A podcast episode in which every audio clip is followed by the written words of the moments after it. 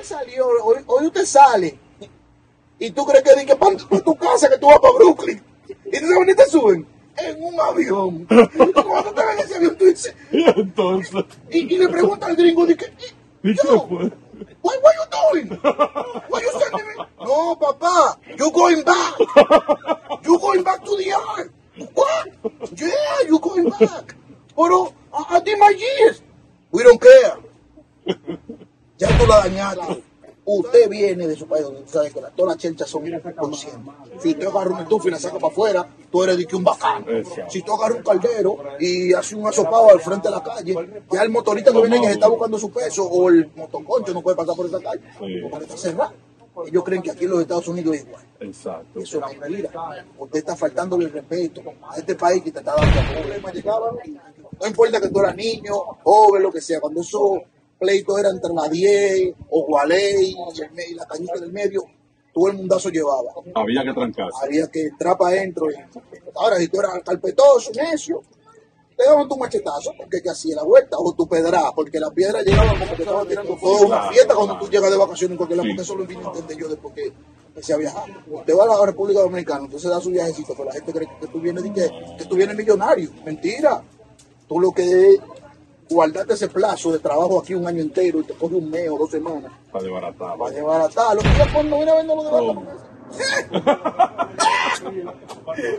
Ramos, coño, lo mejor. Lo mejor. Claro. Si tú estás triste, te pone alegre. Si tú tienes problemas con la mujer, tú no la conoces porque tú no la ves. Claro. ¿Eh? Si tú tengas un coro, lo mejor que hay es cuando tú dices, vamos a destapar ese pote. Y no importa que sea.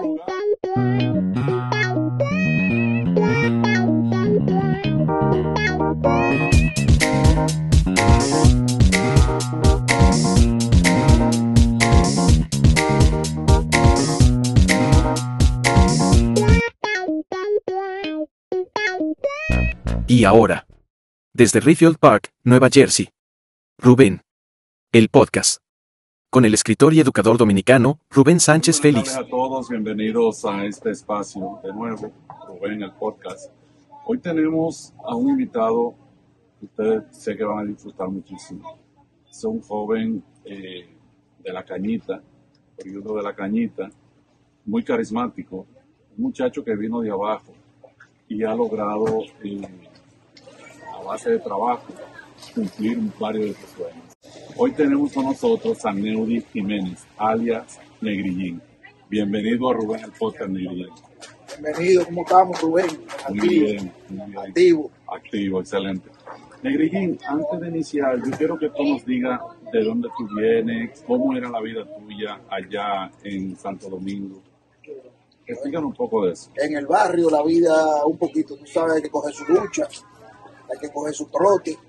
Yo vengo de una casa donde me crié con mi, mi abuela, mi abuelo, unos cuantos primos. Y todo era, tú sabes, normal, una vida normal, pero hay su, su contratiempo porque todo tiene su alta y su baja. Eh, la, la abuela era media Carpetosa. Claro, le daba, tú sabes, tu pecozón te lo llevaba por cualquier cosita. Tú ponías la mano en una vaina que no, te llevaba tu galleta. Pero también tenía su cosa buena, que fue la que nos dio el tamaño, nos ayudó a, a superarnos, nos decía cómo era la realidad de la vida, la calle, cómo es y cómo uno iba a subir para arriba sin tener que meterse en problemas. Y muy bien, estamos hablando de qué lugar en Santo Domingo. Las cañitas, la manolia.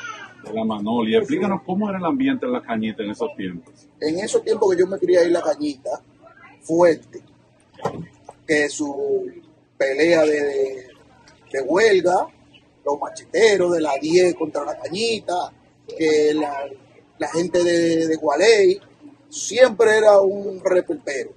Y Negrillín en ese ambiente, llegaban esos macheteros y se armaban estos problemas. ¿Qué hacía Negrillín? ¿Cómo? Metido en el rancho. Antes que la piedra, antes que la piedra empezara a correr, ya mi abuela tenía como, como esa, como ese instinto de que, oye, hay problema, todo el mundo para él.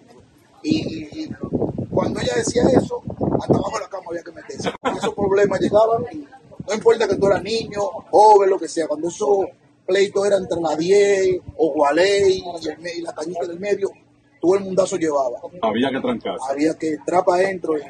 Ahora, si tú eras carpetoso, necio, te daban tu machetazo porque que hacía la vuelta, o tu pedra, porque las piedras llegaban como que estaban tirando fuego artificial aquí en los Estados Unidos. De todos lados. A de todo lado. No, y esos viejos, como tú dices, tenían como un sexto sentido, ¿verdad? Así mismo. Mala, mala, mala abuela mía. Explícame, ¿cómo era tu abuela? Explícame un poco más de Eh, ella. María, una señora que le gustaba abordar sus nietos, ella le gustaba, ella era como esa abuela que, que todo el mundo quería, un ejemplo, que si tú te ibas para Venezuela, un ejemplo, ella venía y, ah, pues tráeme el muchacho para acá y que lo cuidamos aquí, no, la razón no la sé, pero era para cuidar. Mientras tú hacías tu diligencia como adulto, la abuela mía te protegía, un ejemplo, en la casa. Ahí tú tenías, tú, tú, tú siempre estabas eh, con todos los otros que estaban ahí. Yo era menorcito. Habían dos o tres grandes que llegaron de San Juan también. Ella también, eso no sé por qué ella lo cogió, pero llegaron. Y, y eso es un, un, ¿cómo te digo? Un- una casa maternal, pero de la abuela. Pero de las abuelas, las abuelas, las abuelas tienden a ser apoyadoras. ¿Tu, tu abuela era apoyadora o no? No, nosotros no tuvimos esa oportunidad. Al contrario. Es al contrario, como te dije ahorita, usted hacía, usted le daba su galleta. Ahí no había, di que, di que no, que, que fulano, no, no, no, no. Ahí había, si aparecía una, una, una cortina, un ejemplo, con un hoyito, y usted era el manecio, a usted era que iba a meter en su correa. Ahí, no- ahí, ahí no había mucha cuestión Aunque usted no lo psicológica. haya hecho. No, ahí no había Era eso. un fuetazo. Si usted se acostaba en la acera, Luz María iba allá, ¡Ey, vamos! Párese de ahí. Usted no tiene cama, pero había vainas que usted no tiene cama, son mentiras, porque usted no podía ni en la cama estar de día acostado. Sí. Usted era lo suyo, tranquilo. Manténgase en su, en su puesto para que no se lleve su galleta. Pero tú crees que esa crianza, eh, que a mí me resulta interesante, esa crianza eh, de mano de hierro, si se quiere, la abuela, tuvo mucho que ver con quien tú eres, tú eres. Claro, porque que si no hay su galleta, si no hay su disciplina, si no hay su respeto hacia la abuela y la abuela contigo, es que era diferente hacia ti, claro, pero eso fue lo que te enseña a nosotros, claro, algunos, porque hay algunos que cogieron su camino diferente, a que tú seas quien tú eres hoy. Si ella no te da tu jalón de cabello, si ella no te da tu, tu- tu galleta, si no te pones el cuello, no eres, tú coges calle y se te olvida que te importa lo que te pasa. Bien. Pero ella te, te educaba. Ella, con ella, y el abuelo, No. te, ha- te has concentrado mucho en la abuela, háblame de la abuela. No, no, no, no, eso es un par dulce, especialmente conmigo. Conmigo eso era un amor, mi abuelo Orfelio, eso era un amor que no hay, yo no sé ni cómo explicar. Era demasiado, eso era como una miel, eso era más, lo más dulce que había en la casa. Qué contrariedad, o sea, que, que, que los roles se invierten, ¿verdad? La abuela era mano dura y el abuelo era sepa. bien. Ese era, tú, un ejemplo, bueno, a mí me daba mi hambre y ese señor buscaba lo que sea para buscarme mi Wow. se comía su comida que le guardaban a él a las 12, o un ejemplo a la 1, a la, a la hora que tuviera la comida. Ahora sí. Él me guardaba a mí mi bocadito, le decía, ahí te guardé tu bocado, que era un poquito de arroz, un poquito de habichuela y un mulito, o lo que le daban de carne, me guardaba a mí. Y no había quien tocara eso, porque eso era paneo. Ese era el feo, ese era el duro ahí. Que nos enseñó a todito, a los tíos y todo el mundo era un respeto, pero era un duro. Que el padre cáncer. Oh, murió, hace tiempo murió. Y ya hace más de 20 años. Yo lo tengo Sí, yo quiera Dios que sí, que Dios me lo tenga. Sí. ¿Y tu padre? ¿Tu padre, relación con él, él vivió contigo? No, sí, mi papá, él vivía un tiempo, eso mucho no tengo mucha, pero él vivía en Venezuela. ¿O él vivió, él vivió en Yo en Venezuela? Venezuela un tiempo, unos cuantos años. Estamos hablando de, de, de cuándo, de, de- Yo tenía, me recuerdo yo, digo, 6, 7, 8 años. estamos hablando de los 70, por ahí. Él se fue a temprana edad para Venezuela. Ok, por mucho Sí, él se fue joven a Venezuela. No sé en qué edad, pero sí, él, ahí fue donde él después pienso que tenía ya su negocio, emigró a los Estados Unidos.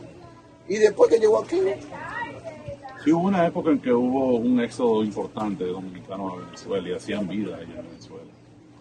eso Su padre fue uno de fue uno de esos de los que se fue para allá para Venezuela, y que cuando la cosa en Venezuela estaba dura. ¿Y cómo le fue a él allá?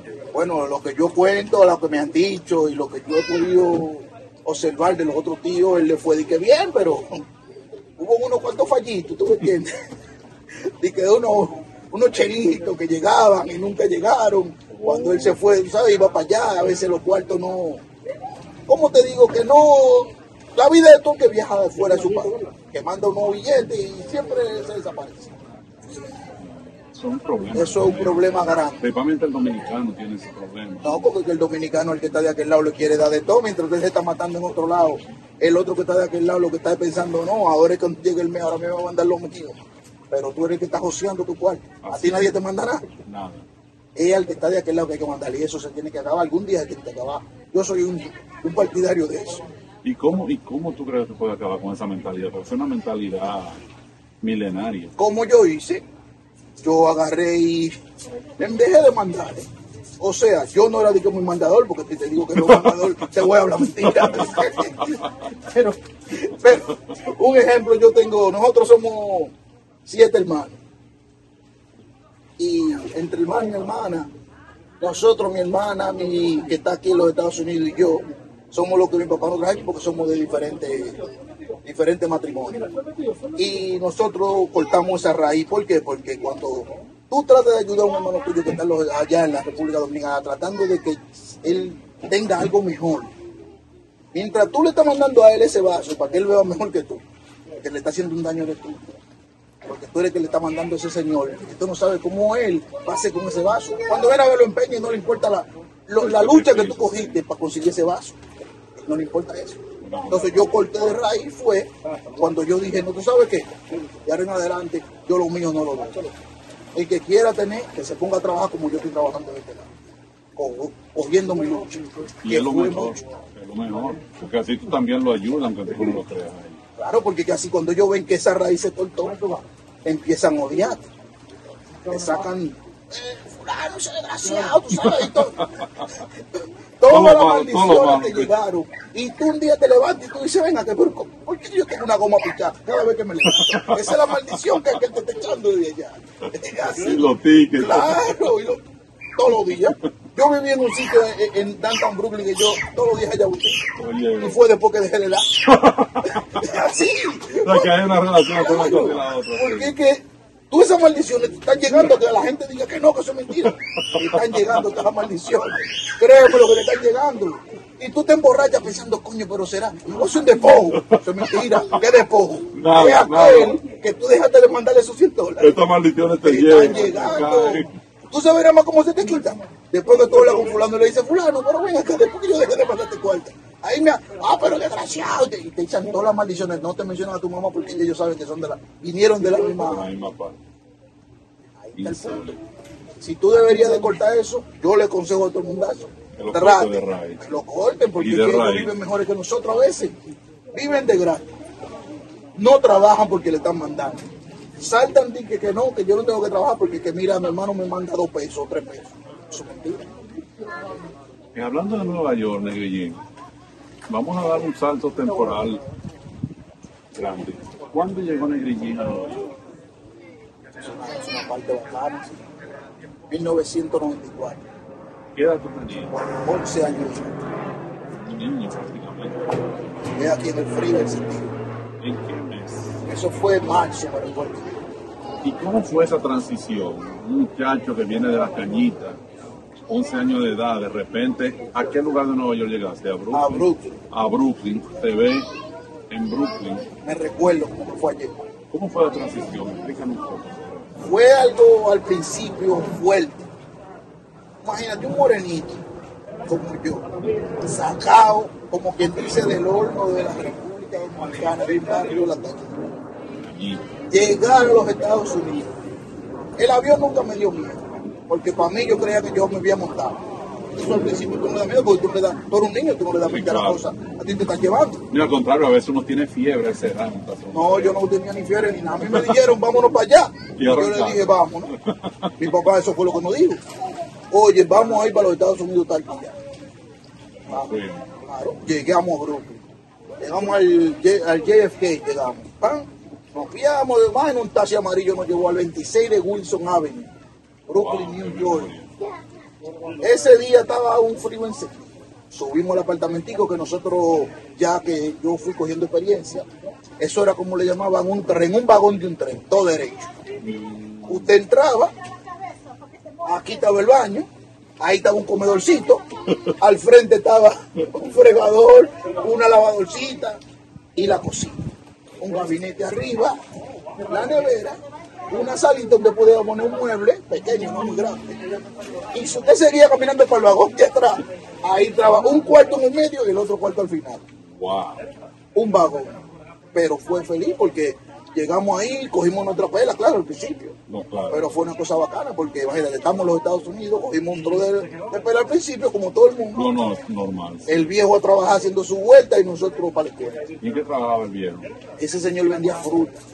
¿Y cómo era ese menino? Explícanos un poco eso. ¿Y tú, tú lo, lo ayudabas o tu- tu? Sí, no, no, no. Ayudaba, es una palabra fina. Ayudaba. Después de un cierto tiempo, yo tuve que. ¿Cómo te explico esta parte para que no suene cruel? Si no, levántese que vamos a trabajar de fruta. A la franca. Sí, eso es. Camine. Eso no es de que vamos a hablar. Para que usted no vaya a hacer que dedicar a delincuenciar y hacer vaina. Que lo O sea, que, que, que ni siquiera lo habló contigo previo a nada. O sea, levántate, vamos a vender fruta. hablar. y los viejos de antes hablaban, de que, de que, que vamos. No, quizás si hubiera sido el Felio, el Felio me lo cuenta. Y dice, mira, mijo, eh, yo pienso que tú, ah, el Felio me hizo una limpiabota. Oh, Después vamos a hablar de esa Sí, parte. sí, interesante. Eh, eso fue, yo no me recuerdo ni el día. Yo sé que a mí me dijeron, ya en adelante usted va a ir para, para, para el puesto conmigo.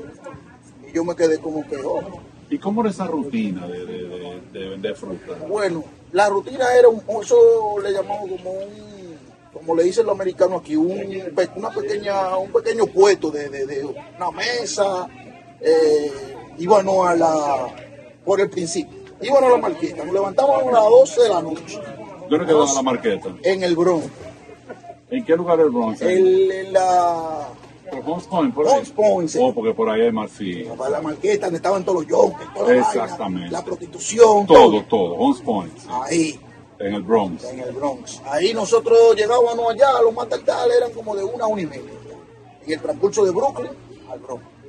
De Brooklyn se trasladaba Al al Bronx. Todos los días. Oye, pero eso no dice. Todos los días, de lunes a viernes. ¿Y a qué hora?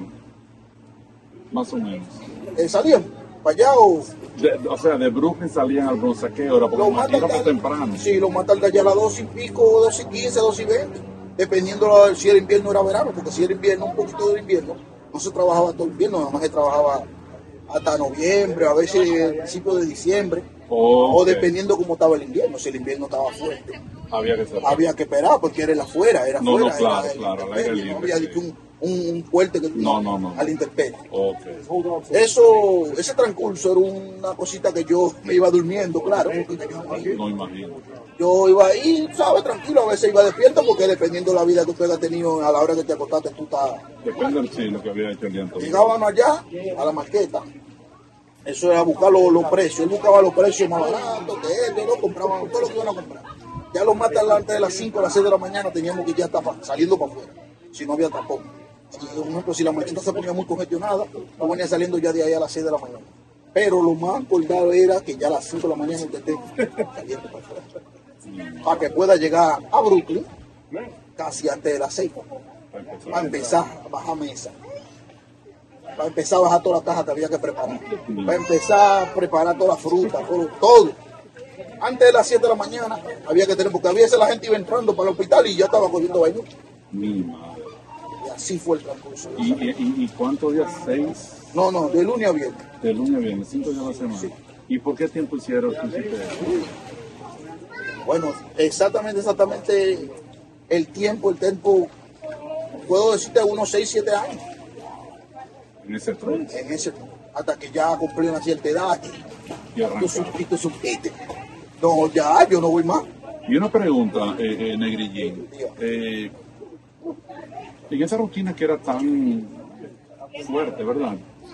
¿Cómo tú te hacías con la cuestión de los estudios de la escuela? Porque aquí hay que estudiar sí o sí, hay que ir a la escuela sí o sí. No, yo cuando era tiempo de verano estábamos bien. Porque había unos cuantos meses que estaban aquí, que transcurso. Pero había transcurso de los tiempos de, un ejemplo, de invierno, que ya yo estaba en la escuela, yo tenía que seguir mi rutina normal. Yo me iba con él y de ahí del puesto me iba para mi casa, me bañaba y me iba para, Para la escuela. para la escuela. ¿Y tu rendimiento académico? Dormí, en la escuela yo lo que dormí. Te voy a hablar No, mentira. Claro, a mí me tenían que dar, ah, que fulano, cuando eso nada de eso mi papá lo entendía. Y que no, que no, no, él no sabía ese chico. Antes llegó fulano, no, está en la escuela. Eso es mentira, ¿qué escuela? Yo estoy en la escuela, claro, pues yo lo que estoy aquí. Durmiendo. Cuando había tiempo bueno y eso, que yo fui bueno, porque yo por lo menos llegué hasta el 12, Ah, pero está bien. Tú estuviste a punto de graduar. con mi trote y toda mi vaina, claro. Con mi trote y toda mi vaina, yo llegué hasta ahí. Y después que sale de la escuela y de la fruta, ¿qué hace Negrillín? Bueno, ahí tengo un pana que vivía ahí mismo en la calle de nosotros en Wilson, llamado Carlos, él es un muchacho puertorriqueño, él, de la familia vive en el segundo piso, mamá, eh, me ayudó a conseguir un trabajito. Yo antes de eso tenía un trabajito de limpieza, de, de, de- que limpiábamos todos los establecimientos, todos los warehouse de, de FedEx. Ok. Nosotros, un ejemplo, un señor me consiguió ese trabajo. Yo limpiaba y me mandaban hasta el warehouse, yo iba y limpiaba. No, eso era un- una limpiadita por arriba, los warehouse, afuera. En ese transcurso conocí a este muchacho que él después me dijo, como te digo, ya lo conocíamos desde que nosotros llegamos al edificio. Ok. Él me consiguió un trabajito en una compañía que se llama Burton Packer, en el 5201 de Maspeth Avenue, Queen, entre Queen y Brooklyn Ok. porque eso lo divide, hay más, sí. divide. Y ahí el muchacho me consiguió ese trabajito en una máquina ahí, empecé a trabajar ahí. Y eso fue otro trote más. Explícame. Un trote, porque sabes que ya ahí trabajar, ya como que dice por mí. Ya ahí fue donde Ya yo. era independiente. Claro, desde la limpieza, ya yo venía cogiendo mi procesito, pero ya yo veía que había una diferencia. Sí, claro. Ya yo dije, coño, espérate, pero aquí ya yo voy a ver mis 400, son 400 para mí. Exactamente. Mis 200 son 200 míos. Yo dije, no, aquí es. Porque que ya yo voy a tener los míos, ya yo ahorita voy a comprar un carrito, a hacer mi vida. O sea que te gustaba trabajar. Sí, siempre. Es que desde Santo Domingo, la parte que, te, que no te conté ahorita fue que mi abuelo, cuando nosotros estábamos en Santo Domingo, a mí, a mí, me dijo, mira, algún día tú vas a llegar a los Estados Unidos. Yo quiero que tú te vayas con esta profesión de que tú sabes que hay que trabajar. Tú sabes que si tú te pones para lo tuyo, cuando tú llegues de aquel lado, tú no vas a coger Eso fue lo que la parte que mi papá nunca entendió. Él creía de que, que iba a ser un hombre. Es mentira, ya yo el hombre vino hecho. Desde la cañita ya él vino ya y era lo mejor cogió todo el mérito.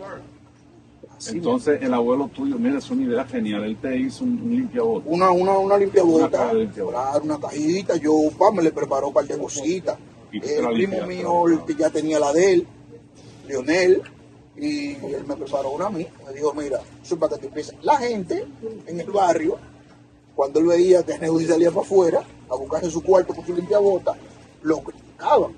Y le tiraban, "Eh, mira fulano, el hijo de Aladino, nieto de Luz María, el que limpia zapatos. Y Claro. Aladino en Venezuela. Ay, a después lo mejor con dinero. sí. Claro. Llegaba ya, tú sabes, toda Sí, una claro, fiesta cuando claro. tú llegas de vacaciones en cualquier lado, Sí. porque eso lo vine a entender yo después que empecé a viajar. Usted va a la República Dominicana, se da su viajecito, pero la gente cree que tú vienes, que, que tú vienes millonario. Mentira.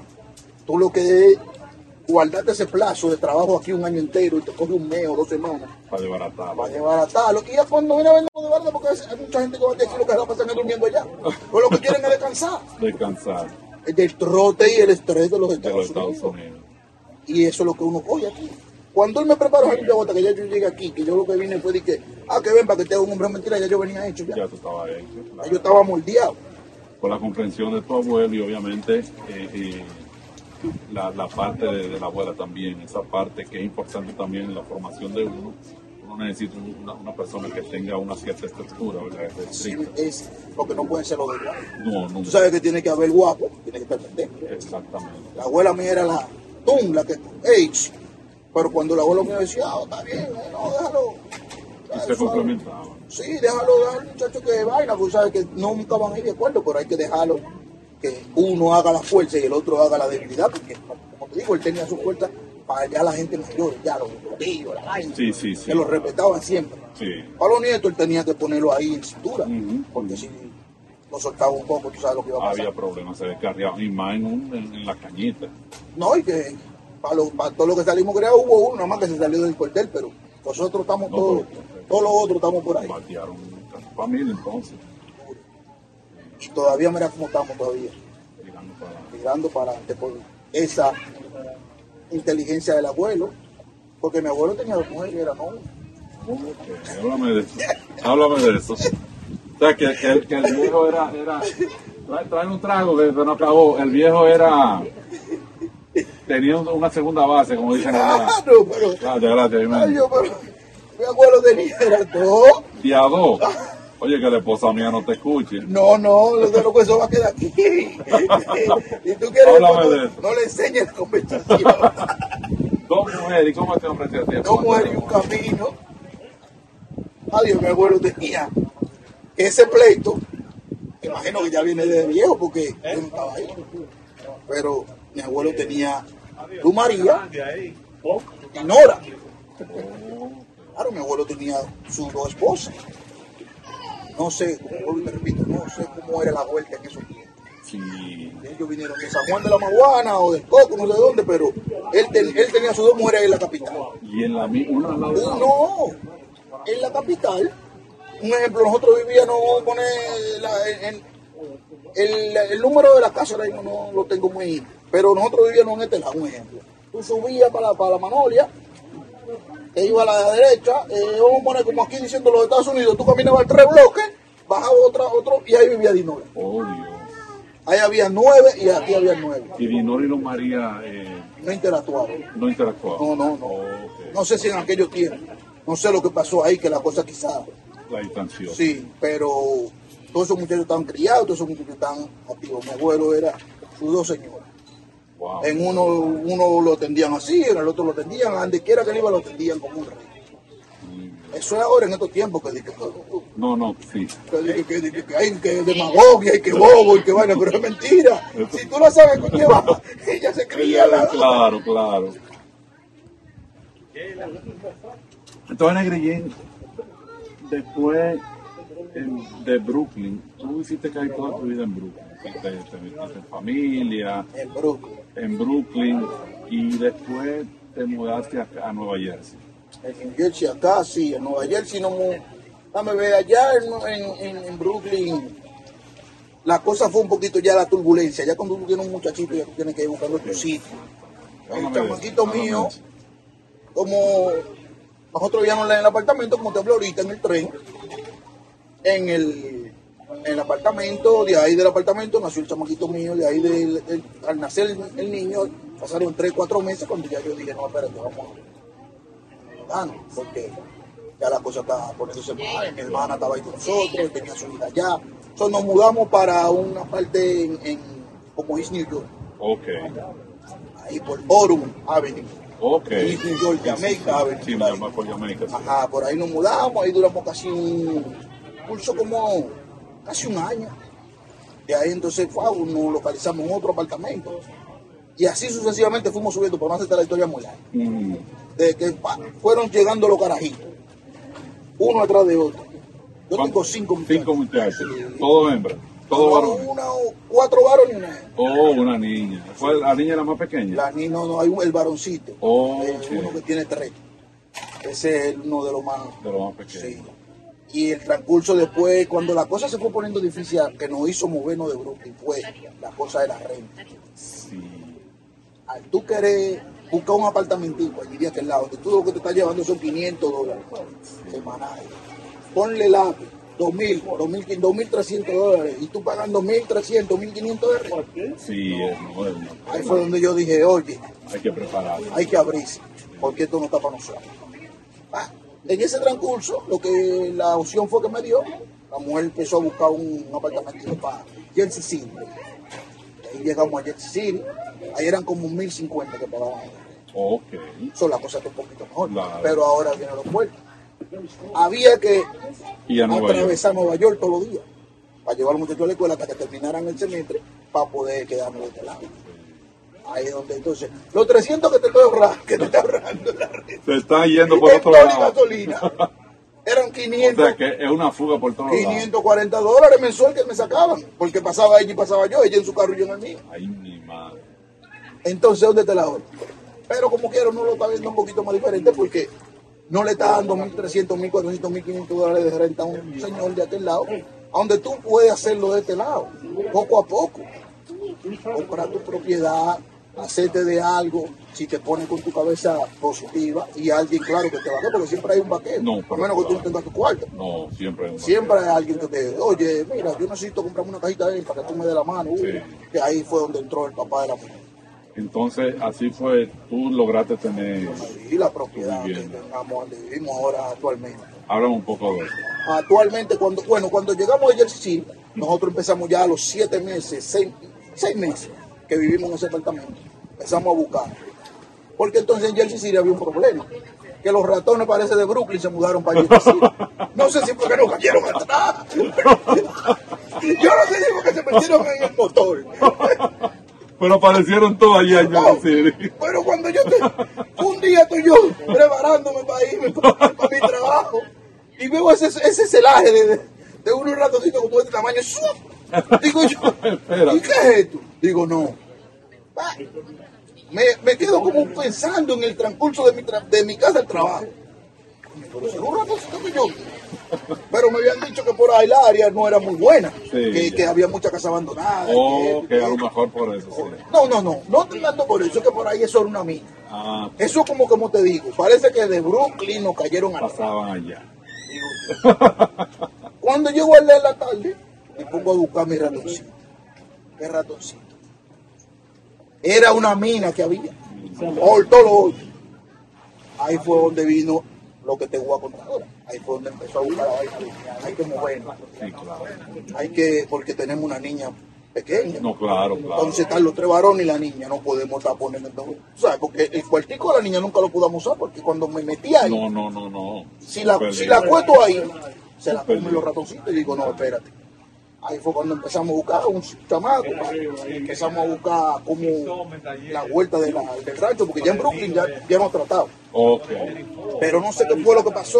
Pero pa- para, Para la casa. Pero allá mismo en Brooklyn. No, no, si no, en- En Brooklyn para mu- mudarte, Sí. buscando casa de este lado. no, empezamos a buscar la casa como en Brooklyn, pero para una área, para, Suburbio, ajá, cerca del, del aeropuerto de JFK. Oh, sí, no, claro. Sí, que por ahí sabes que estamos el Condúi, Sí, sí, están claro. baratitas, Sí. 300, Ajá, 400, entonces no sé cómo fue lo que pasó y decidimos hablar con el suegro, el suegro dijo, no, mira, él empacaba, vamos a ver que lo quede de este lado.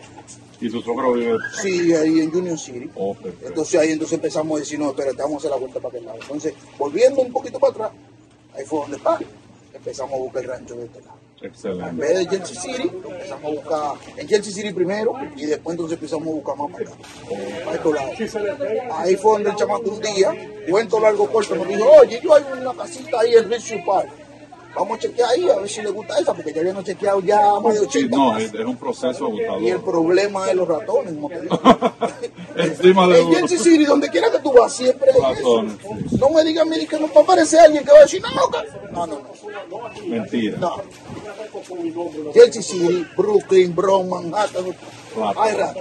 Es cierto. No importa, usted puede vivir en un 20 pisos, ellos saben cómo Y meterse. entonces son criminales. son- No hay suerte que que yo te estoy diciendo, la May parece que estaba metida por dentro, por los escombros, y soltaba, y los, Los chamaquitos que venían. te dejaban ver. Sí, entonces, oye, yo, yo sin hablarte, me decía, mira, mira, pero esa luz, después que yo vi el primero, diario yo me levantaba y yo se llevaba dos en una pega. loco. Pero es una mina, ¿verdad? Hablate. Yo me puse, mira, yo me senté afuera un sábado, afuera, y en la casa de abandonada que estaba al lado y la otra, y la otra, tú lo veías así, No. la madre lo, buscando. Yo dije, no, espérate. Hay que arrancar. Entonces ahí fue donde como te digo ahorita, arrancamos, empezamos a buscar. Hallamos aquí el Luis Park, gracias a Dios, todo bien, todo vaina, pero hay un problema, ¿sabes? Que todos lados Sí, no, claro. ¿Cuál es el problema? Un ejemplo. La vaina de, de aquel lado, tú puedes tu música a la hora que, que tú quieras. Ah, vamos a hablar un poco de eso. Es interesante eso. ¿Cómo fue ese proceso? Porque es cierto, cuando tú vives de aquel lado, principalmente en Brooklyn, Manhattan, eh, en los barrios latinos sobre todo, uno tiende a escuchar música hasta cualquier hora. Y a nadie le molesta. Y si le molesta, a uno no le importa. Y la policía generalmente se mantiene al mar. Eso es. Bueno, eso depende de, de cómo, cómo tú lo veas. No, no, yo, eh, como yo me crié ahí en Brooklyn, para mí era una bendición. Ok. oír una música, Porque yo me recordaba del barrio. Pero a- ¿hasta qué hora? 4 o 5 de la mañana. Esto es un problema. Se- no, No, porque si, el vecino trabaja. Oye, ¿cómo es? Explícame. Porque era un problema. Tú sabes que en esos tiempos, en Brooklyn, el Bronx, el Alto Manhattan, Queen, Corona Queen, que ahí yo tenía un, un chorro de amigos.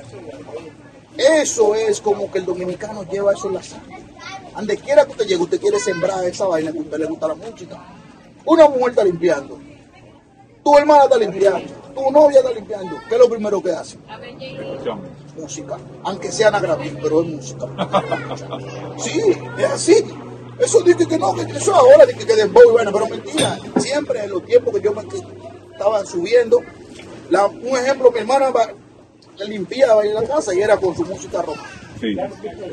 O si no, te ponía una bachata de un Luis Valga, que sacaría Ferreira. Que Pero te escuchaba tu música, aunque sea limpiando, lo que sea. Entonces, lo que te estoy diciendo es que en Brooklyn, tú te levantabas un lunes y había un chamaco de cruzar la calle que estaba borracho todavía, del domingo. Él empezó el domingo a las 7 de la mañana y era lunes a las 7 de la mañana. y que Escuchando borracho, escuchando y él no le importaba lo que usted decía. ¿Cuál es la teoría del dominicano? Decía. Ay, tú sabes. El- el- el- Ahora te voy a hacer yo esa pregunta. ¿Qué es el dominicano? Adoni, Adoni la es popular. ¿Cuál? Yo pago mi renta. ¿Viste? O al que no le guste que se mude. Ya. Eso era lo que se decía en Brooklyn. Sí. Mire, mire, mire, yo pago mi renta aquí. Vecino, por favor, pero qué. Mi hijo está cansado. No, no, no, vecino, olvídese de eso. Usa que el apartamento es uno aquí, uno aquí. Y la escalera está en el medio. ¿Y cómo fue esa- transición a un lugar como este, por ejemplo, donde todo, incluso los decibeles te lo miden? Tú no puedes escuchar música muy alta porque si ¿De este alguien lado? llama, sí, de este lado. De este lado ya tú, la diferencia es mucha. Ante nosotros estamos aquí ahora mismo en el Visual Park, ahora mismo, la diferencia es mucha. Pero ¿cómo Por tú te sientes con eso? ¿Cómo tú te sientes con eso? Al principio. Al, principio yo cogí mi trote porque tú coges tu trote porque tú, tú estás viendo que ya a mí me llegó un día la policía. Me entró por un lado del patio. Y yo veo a estos dos gringos que están entrando y yo digo, venga, ¿qué es esto? Un pana mío me llama y me dice, oye, fulano, mira, ahí hay dos policías. Le digo, policía, yo estoy atrás en el patio. "Ah". Camino para adelante y digo, yes, papi, oye, ¿quién es el dueño? Oh, yo, la música, lo primero que me dijo. Yo dije, "Coño, la música. Pero ¿qué pasó? La música no estaba baja. Oye, la música no estaba como, como, como en Brooklyn. Como en Brooklyn, no, yo me La imagino. música, yo lo que tenía una bocinita, Bose, normal, y la tenía en la escalera. Y el chamaco me dijo a mí, baja la música primero. Baja la música. Y de- antes de hablar, baja la Baja, baja la música. Fue a regresar del y me dice, ¿usted es nuevo aquí? ¿Sí, Vito me dijo? Sí. Le dije, sí, sí, eh, tengo una semana que nos mudamos aquí, ¿qué pasó? Oh, no, mira, eh, porque la música aquí en el town es hasta las 10 de la noche. Baja la música o de que dé las 10, usted mete la música, pero ustedes pueden quedar haciendo lo que ustedes están haciendo, sin mucha bulla, quieto, porque ya usted está en un lado que esto es un horario. Ese horario no se rompe. Y yo, claro, como ciudadano al fin nuevo en un barrio, tengo que adaptarme a la sociedad. Porque si yo me mudé de un lado donde ahorita estaban hablando de que, uh, que a la gente no le importa, aunque usted esa casa sea suya, a ellos no le importa eso, usted tiene que bajar la Es, es- es lo que te iba a decir. Porque es lo interesante. Aquí tú pagas tu renta, aquí la casa es tuya. Como quiera tienes que bajar tu música. Usted tiene que llevarse por la orden. Si no, el chamaco me dijo, la próxima vez que vengamos, que alguien, que, porque alguien fue que llamó, eso no fue que, que alguien llamó. El. Desde que él me dijo a mí, ¿cuál es tu nombre? Fulano de tal. Tu número de teléfono. Yo dije, ya aquí hay problema. Porque si tú me estás buscando mi nombre y mi vaina, porque él quiere Y no puede mentir, porque No, ellos tienen porque todo ellos, ahí, Ellos van al carro y buscan. Exactamente. Eh, ok, este es inventar de lesión, pues vamos a buscar quién es que este Y fulano. verifican, exacto. Cuando lleguen al precinto allá, ellos van a decir, oye, fuimos a una llamada de música. Y el fulano me dijo que me se llama tal y tal. Y si tú no dijiste mentira, el otro día están un ahí. problema. Eso aquí, así que se muere esta vuelta. Entonces yo lo que dije fue, tú sabes que leí a la muerte. Eh, nosotros no sabemos qué es lo que es que yo hice. Yo investigué mi barrio donde yo vivo. Excelente. Háblame de eso. Claro, yo fui al precinto primeramente el martes y llegué y pregunté Mira, yo vivo en tal dirección, llevé mi registración de mi automóvil. Excelente. Mira, yo vivo aquí y me ayer el sábado tenía una actividad, porque me había acabado de mudar a una casa y esto y el otro que compramos. Y yo quiero saber cuáles son las reglas para yo estar a la orden del día con ustedes y yo no faltarle a usted como ciudadano. Como, Excelente. Muy buena Porque- idea, muy Claro, buena porque me entraron así como, como suave. Ah, no, no, no. Es lo que te estoy diciendo. Bueno, como cuando yo hice mi, mi búsqueda, el chamaco me explicó, me dio una hoja, me dijo, mira, estas son las reglas de aquí. Usted es dueño de su casa, pero aquí tengamos ley. La música tiene que ser hasta las 10 de la noche. Usted quiere oír su música, usted baja para su bema, o usted se mete para su casa, o, o mira a ver lo que usted va a hacer, pero aquí es hasta las 10 de la noche. Hay personas que, claro, un 4 de julio, No, dependiendo qué día caiga, lo dejamos un poquito, puede ¿tú me extender, sí, claro. Pero es dependiendo qué día caiga el 4 de julio, porque si un 4 de julio cayó un lunes o un martes, usted se la dio. Ya a las 9 usted tiene que estar metido. Sí. Claro, pa. Y al chamaco, no hay problema, oficial, ok, yo entiendo, me dijo, mira, y esto es otro papel, por si acaso tú no lo tienes de la vaina de la basura, me explicó Sí, esto, sí, me explicó aquello. Y me dijo, siempre es que ahí fue donde yo aprendí un poco más de donde estoy, porque yo lo hacía en Brooklyn, pero aquí yo no. Siempre es bueno que usted redondee donde usted vive Eso es importante. y conozca siempre tu vecino. El día que te pasó ese incidente, tú le preguntaste a fulano tal, qué fue lo que vaina, quién llamó, que "Ey, nosotros no estamos, porque ellos tienen todavía la computadora. Cuando él me vio que yo le fui a preguntar, él una vez me dijo tu nombre. Y como él, yo le dije al otro, que fue el sábado, él seguro dijeron, oh mira, fulano tal, la música. Y preguntó tal cosa. Pero tú le él preguntaste que de, de- de- de quién llamó, eso nosotros no estamos vaina. Sí puede ser un anónimo, porque tú puedes irte en contra de esa persona. Sí. Yo le dije, no, oficial, supuestamente a mí me dijeron que yo estaba legal, pero como yo no sabía la regla, me vi esa persona me habló Ese fue lo que pasó. El caso lo dejamos así. Yo de ahí para adelante empecé a, a conocer a Richard Excelente. que es lo que había. Entonces empecé a saber que aquí lo que es un grupo de demagogos. Claro. ¿Cómo así? Un grupo de tigres que si tú conocías a fulano, fulano te conoce a ti. Ah, mira, yo conozco a Juan un tal negrillín que vive en tal casa, él es plomero, él es esto. Eh, dile que yo te voy a recomendar, dale durísimo. Un trabajito aquí te pueden cobrar hasta 10 mil dólares fácilmente. Para subirte dos escalones. No tan, ¿tú me entiendes? Por ahí, Entonces, eso nosotros los dominicanos le decimos. Es un conjunto de demagogos que hay ahí, que ellos comen entre ellos. Sí. Tú no comes. No, no, no, no te dan. El town, tú no comes. Aquí ellos comen entre ellos. ¿Quién, quién me va a venir a mí decir una vaina, lo que yo sepa? Un trabajo. Yo no te dejan que tú eres un tigre aparte. Aparte, de afuera, es es un anillo que tiene. Vaya y pida permiso. ¿Usted quiere arreglar una silla? Pide un permiso. Y pague. Así sean dos pesos, te lo van a cobrar. Entonces ahí fue donde yo, bueno, tú sabes, seguir atando fichas. Ah, no, esta vaina es aquí, es difícil aquí. Vamos a, a mantenernos bajo perfil. claro, claro. Entonces te obligaron a mantenerte bajo perfil. Y así es que estamos, hasta, la- hasta, la- ahora sí que estamos. ¿Y cómo tú te sientes con esto? Porque no, eso no es robar parte de tu personalidad, de tu identidad. No, si tú te pones a ver, al contrario, a veces hasta te ayuda. Te ayuda en mucha, en mucha parte de tu vida, te ayuda. Porque te saca ese Brooklyn de arriba de ti. Porque recuérdate, uno quiere a veces ir a sitios, así a Pensilvania, Boston, quien sea. Tú quieres, como te digo, tú quieres crear y que, que, tú eres fulano de tal. Yo vivía en Brooklyn y yo soy. No, eso es mentira. Cuídese de eso. Llegue con respeto, llegue con disciplina y haga la vaina por la regla de ese estado. Eso lo aprendí yo. Ahora, el otro que diga que no, que eso es mentira. No, no, no. Si usted quiere hacerlo a su manera, a tu a manera. que después, cuando viene a ver un La niño tuyo, no puede ni correr su bicicleta en la calle, porque te van a, a catalogar como necio. Sí. El fulano que se mudó en la casa amarilla, ese chamaco vino de Brooklyn o del Bronx, o de donde es un necio. Es un desacatado. Y ese hijo de él, y va por el mismo camino. ¿Tú quieres que te digan no son un hijo tuyo? O bueno, no haga la cosa mal. No es así. Haga- yo lo aprendí a hacer la cosa. Si a mí me dice, mire fulano, en esa calle usted no puede doblar. Aquí en Richard Park yo no doblo. Allá en Brooklyn te dice, por esa calle no puede doblar, nosotros movemos el cono. Mire, tu maldita madre, quítate de ahí. Y por ahí es que yo voy a doblamos. doblar. y doblamos. Es así. Pero aquí yo he aprendido a adaptarme a las reglas de aquí. porque es la tranquilidad de tu vida que tú estás buscando. Eso es lo que te pues, iba a decir, que, que uno a veces le hace falta esa cuestión de escuchar su música todo lo que da, pero uno huye de eso para un lugar como este buscando la tranquilidad. Hace falta, pero oye, ¿cómo que tú lo haces? Sencillo. Ya te pasaron las 10 de la mañana, saca tu bocina. Es un sábado, dale con todo. Vale con todo.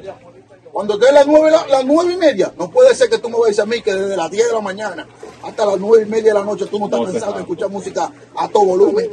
Sí, es verdad. Así es que yo lo hago. O yo comí mi desayuno, yo me, ya yo me desayuné. Dieron las 12 del día, son las 1 de la tarde. Yo saco mi titembo. Claro, temprano, porque es hasta las Sabe 10 que que hasta tengo. 10. Entonces ningún vecino del lado, cerca de mí, me puede venir a mí con un bobo. Dice que no, que yo. No, no, mentira suya. Tú estás en tu ley y ya tú la conoces. Y ya yo la conozco porque ya yo averigué. Sí. A mí un día me dieron a tu ticket, monstruo, aquí. Ajá. Explícame. Primer ticket que me dan aquí, el bicho para el primer ticket. ¿Pero y por qué? Yo tenía una Sprinter blanca. La saco del driveway, la pongo en la calle, al frente de mi casa. Todos los días, para hacerte lo más mejor, todos los días yo me parqueaba ahí. Porque yo llegaba, la mujer, yo tenía otro carrito, la mujer parqueaba su carro ahí. Eh, de primero a una cuando ella llegaba de su trabajo, la escuela, lo que sea, y yo mi otra guaguita estaba atrás. So ya la guagua Sprinter no me cabía en el driveway. Oh, Pero era largo, claro, yo podía parquear No, no, hasta claro, cuatro sí. carros. Pero para no meter la guagua para el driveway todos los días, yo No, empecé no, a parquear claro. al frente. Yo bien. parqueaba al frente y yo pensaba que estaba nítido, eso es otra historia. Cuando me levanto ese día a las 5 de la mañana y veo ese papel blanco, entonces como yo tengo mis siete cámaras todo el tiempo activo, lo primero que hago es que entro, eh, Celular. claro, calentando mi guagua, me pongo a chequear la cámara. La chamaca parece otra llamada más. Eso no fue que ella vino y dijo que hoy hay un sprinter porque vamos a Fue directamente a él. No, a ella la llamaron. Había un muchacho que tenía otra sprinter que se parqueaba. Hay unos chimosos más para abajo. Él se parqueó al frente de la casa de ellos. Parece que a ellos no les gustó. Porque se ve en el video mío, se ve cuando la chamaca, porque después supe que era una muchacha, una, una oficial mujer, se van del chamaco, parece en el ticket, porque yo vi las tres cámaras del frente. Se van del chamaco, le da el ticket, se hace como que se va y hace una U y regresa para mi guagua. Seguro pienso yo, está viendo el video, dije yo, si ella le dio un ticket a fulano, a él, por él fue que dieron el complejo. Ella, para no irse mal, déjame darle un ticket a ella también, para que se vea bien en el precinto. Cuando yo voy con mi papel al otro día que llego a trabajar, yo llego al precinto, vuelvo otra vez al precinto. Después que te estoy hablando ya de ese año que yo fui al precinto la primera vez. Le digo, oye, a mí me dieron un ticket. Enseño el video al oficial. Le digo, mira, a mí me dieron un ticket. ¿Qué es lo que está pasando? Yo parqueo la guagua ahí todos los días. Oh, no, lo que pasó. Le digo, no, no, no. Yo sé que fue lo que pasó. claro, porque me quiere venir y digo, bueno, yo le ¿Cómo dije, hace seis años atrás que yo vine aquí. Yo pregunté esto y esto y esto. Ustedes me explicaron esto y esto. y Entonces yo se la creí. Pero en esta no le No voy a creer. Agarro mi teléfono, saco y le enseño el video. Mira, mira lo que ella hizo. Alguien llamó y dio complaint para esa guagua. Ustedes me dieron un ticket a mí para compensar el ticket del muchacho. ¿Y qué te dijeron? El chamaco lo que me dijo, no, pero recuérdate que porque tú te parqueabas ahí todo ese tiempo, eh, 6, 7, 8, un año, no significa que un día no te iban a dar un ticket. Ahí Porque no otra vez. no salen perder, ellos no Claro, pierden. ellos van a perder. Así mira, eran 20 pesos el ticket, no me importa cuánto era. Ellos no van a perder. Y es el acto que ella hizo. Si usted le dio un ticket al pueblo que llamaron, ¿por qué tú me estás dando un ticket a mí también? Exacto. Tú lo estás haciendo es para hacer la cosa Lo que tú dices bien. para compensar, para que Claro. Entonces, si yo no fui que tengo el problema, porque yo, de hoy después me dijeron, oh no, lo que pasa es que la guagua, ahí volvimos a las 10 de la noche. La guagua tuya, después de las 10 de la noche, no puede estar porque en la calle cuando es comercial. Ahí donde voy otra vez, voy a mi, a mi vehículo que lo tengo ahí en el parqueo de ellos, saco mi registración, donde dice que mi vehículo es comercial. Mi vehículo es placa normal, porque yo lo que hacía era delivery. Yo no tenía, yo no tenía, no tenía un, una área donde yo necesitaba placa comercial. Y que te lo perdonan Como quiera me dieron mi ticket, como quiera tuve que pagarlo. No pierden. Yo lo único fue que hice sí. Como yo fui a discutir y a pelear por mi derecho, ellos sí me aceptaron esa cosa. Ah, No, no, sí, está bien, pero, pero mira, en verdad, tú la boda tú la puedes meter agua. Yo le expliqué la situación porque Sí, tengo tres carros más, ¿cómo la parqueo en el tren? Sí, exacto. Tuvieron que aceptarme esa vuelta. Pero como quiera. Pero tuviste Ya el ticket está dado. Sí. Bueno, pero por lo menos conseguiste esa concesión eh, porque ellos entendieron que tú lo hacías en buena fe también, porque ¿cómo lo va a meter en el drive para taparle el, el cruce al, al mismo peatón que flotaba por la Quizá, claro, pero yo, como te digo, yo quizá ahora, eh, ahí en ese momento yo me dijeron, mira, está bien, te entendemos, pero era para saltar, para soltarme. Pasa- Oye, el otro eso no fue buena mira, uno estaba mirando- en el de la ventana estaba mirando a uno y el, el y el otro estaba mirando a Le dio- le dio- le dio un cambio de veía, ahí. Claro, él, él- él lo miraba como que, coño, este tipo. Oye, dile que suba al segundo piso, le dijo el otro. Está bien, vamos, vamos a llevarlo suave. Pero es mentira, todo está ya en la vuelta. Claro. Todo está en el. La gente no Esos quiere. 45 dólares yo no lo iban a dejar ahí. en plan, pá- Págalo. Y que yo fui con mi plan de pagarlo, pero yo fui con mi plan de pelear. Es que yo estaba metido en el banco antes de tu pagado y yo no me iban a sacar. Y fue por la otra guagua, que si, no, si no hubiera sido por la otra guagua, a mí no me dan un ticket. Es donde va la vuelta. Vamos a darle.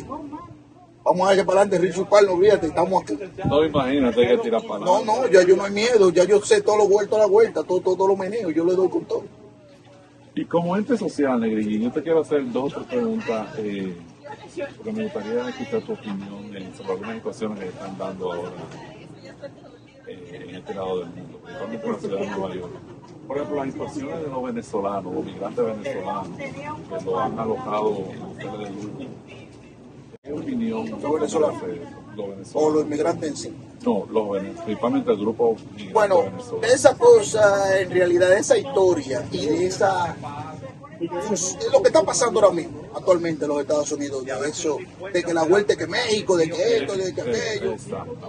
Yo he visto un par de noticias, un poquito, me siento como que vamos, o que vamos a irnos porque uno es inmigrante, todos somos inmigrantes aquí en este país. Pero hay una vuelta que yo he visto un par de videos de ellos, los venezolanos, por ejemplo, que hay que darle su, su, su ¿cómo se dice? Su, su aplauso porque cogen su lucha, hacen su trote, Cogen su. Está bien, pero recuérdate algo, que allá donde voy. Si usted llegó aquí a los Estados Unidos y te están dando un asilo, Oye mi punto de vista, que ellos quizás van a decir que no, que es No, no, no. Oye, si usted llegó aquí a los Estados Unidos y le están dando un asilo de un hotel, le están dando un asilo de que le están dando, en ese asilo te están dando comida, te están dando algo que tú en tu país natal no, lo te, no te lo están dando. Una comida caliente, aunque sea un bolón con jamón, pero te están dando comida. Yo vi, yo vi, estos dos ojos que algún día, como dicen los mexicanos, los gusanos se harán de comer. Ellos estaban rechazando esa comida. Ellos estaban rechazando un blanque que le daban porque era muy finito. Ellos estaban rechazando la ayuda que los Estados Unidos le estaba ofreciendo. Cuando nosotros llegamos aquí a nosotros nunca nos dieron nada. Nada. Hay muchos ahora mismo que le están dando hasta licencia y nosotros aquí tenemos que coger nuestra pela. Ahora, ¿de dónde te voy? Si usted sabe que en su país usted estaba comiendo de la basura y aquí le están dando, aunque sea pan con mantequilla, sea agradecido. Aprenda a agradecer lo que te están dando, que Dios está viendo eso. Hoy o mañana, cuando tú en verdad quieras tener ese pan con mantequilla, tú no lo vas a tener. ¿Sabes por qué? Porque ya usted despreció su primera, su primera vuelta. Dice, esa fue tu segunda. Porque ya la primera vuelta fue cuando tú venías de día ya cogiendo todo trote. Hasta con un hijo lo Sí. Y te lo cogieron. Hasta con los hijos los hombres, ¿Eh? sí, porque los traen los hijos. que a veces nosotros tenemos que darle gracias a los familiares o a quien sea, tu papá, tu mamá que te trajo aquí, te trajo por, por, por doble A, como decíamos Como allá. Y no era guarantía De, cuatro era un avión. de aire, como decía Claro, Bárbara, de aire. que ellos, como, como especialmente vienen aquí, le están dando todo eso, vinieron en un bus, desde Texas o de donde sea, le están llevando en un transporte, loco. Hay gente que se monta en una yola y se muere en 270. Y no, puede, y no le dan ni comida en esa yola. Entonces a ustedes le están a llegando veces, eh, Han habido casos de yo las que te comen. Se matan uno al Se otro. matan uno al otro por comerse porque están en casa. Ellos venían 200 y 300 en una guagua escuché yo, como te dije, fue noticia que lo. Que lo trataban como reyes. Y aquí se ponían ingratos. Ahí en un hotel en Manhattan. Y en, mira, y en el Bronx, que estaba metido también en un, en un cosa de eso de, de, de homeless, de, de, de, de asilo o una iglesia. sí, sí. Se estaban poniendo ingratos. Los mismos padres de la parroquia la verdad, estaban dando quejas de los venezolanos. Entonces, vamos a ser más conscientes. Si a ti te están dando una ayuda, acéptalo. Pídele a Dios, ya como tú pasaste todo ese trote, que dé fuerza para seguir para adelante ahora, para conseguir tus papeles, para conseguir una carta de trabajo, para darle algo a tus hijos, o para darle algo al que tú dejaste de hacer. Tu mamá, tu papá. Sí, tú- sí, sí, tú siempre queda alguien. Y a veces dejaste, vamos a poner que dejaste hasta tus tres hijos de aquel lado y tuviste tú que coger la lucha. Dale gracias a Dios que por lo menos llegaste y te dieron algo Una donde oportunidad. sí. no sea mal agradecido. Esa es mi opinión. Otra, otra situación eh, que está sobre el tapete en la actualidad es la conducta de los dominicanos la cuestión de querer hacer eh, fiestas los parques. Yo he visto fiestas incluso en, en, los lobbies de los edificios, o sea, en los pasillos de los edificios, arman sus fiestas en las bodegas, eh, eh, por tomando. ¿Qué tú crees de esa, de esa- en los, los parques, por ejemplo? Una cosa. Que está mal. Habla un poco de eso. Está mal porque te, otra vez lo mismo. Te están dando un chance. Y la mayoría de esos que están haciendo eso son gente que son gente irresponsable. Porque si tú te pones a ver los videos en YouTube, en, en- en donde sea, tú te pones a ver videos y tú te ves que hay hasta niños inocentes. Entonces tú estás haciendo un desorden. Vamos, yo estoy haciendo un desorden en un parque, o en una bodega, o, en una calle donde yo sepa que, que yo vivo ahí mismo. Tú lo que te está buscando un problema. Porque tú sabes que tú estás haciendo daño a tu propia, a tu propio bloque. Y a. Nosotros en Santo Domingo dicen ejemplo, pues yo no lo hago, yo, no, nunca lo he hecho. Yo jangueaba en un bloque, sí, pero nosotros jangueábamos en un bloque, pero no lo hacíamos para nadie, hacíamos cosas irresponsables. Usted viene de su país donde usted sabe que todas las chelchas son conscientes. Si usted agarra una estufa y la saca para afuera, tú eres de que un. Exacto. Si tú agarras un caldero y haces un asopado al frente de la calle, ya el motorista que viene y se está buscando su peso o el motoconcho no puede pasar por esa calle porque está cerrado. Ellos creen que aquí en los Estados Unidos es igual. Exacto. Eso es mentira. Usted está faltándole el respeto a este país que te está dando apoyo.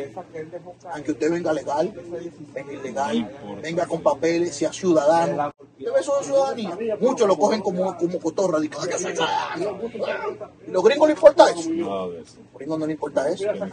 Usted tiene que ir por la ley. Si usted está haciendo cosas como una bodega, usted acaba de mencionar, bodega, que la calle, que los parques, respete, vaya con sus hijos, aunque usted no ande con sus hijos. Y si usted ve que se armó el repelpero, salga huyendo, para que no salga en el video. No, para que no te alcance. Porque no, y cuando viene a ver sale en un video, pero sale mal puesto en un video, como se han visto muchos videos. Yo, hay un video donde Ah, que salió. estaba ahí, pero que... No, un muchacho le dio un sillazo a un policía. No sé tú viste eso. Claro, y un ilegal, y tenía una felonía también. Resultó ser ilegal. ¿Qué queda eso con lo que estamos aquí buscando en el tanque? Es que quedamos mal, mal parados. Ante nosotros decimos que somos dominicanos, nos van a mirar así de una vez. Exacto, pero, pero y lo, lo grande del caso de Negrillín, y yo quiero reflexionar sobre el asunto, que estos muchachos jóvenes no entienden eso. Que no lo van a ver de esa manera. ¿Sabes por qué no lo van a ver de esa manera? Porque no como tú y yo pensamos. Que ya, vamos a poner nosotros, porque nosotros no somos solos. Si no, no, claro. Vamos a poner que ya nosotros hicimos nuestra vaina, pero quizás no hicimos lo que tú estás viendo ahora mismo. No, No hicimos eso. Hay una parte que, que uno como dominicano está borrando, que es donde usted llegue, trate mejor de hacer las cosas bien y representar la bandera. Representar el país, representar tu barrio, tu, tu, tu caja donde usted salió de Santo Domingo, pero representa.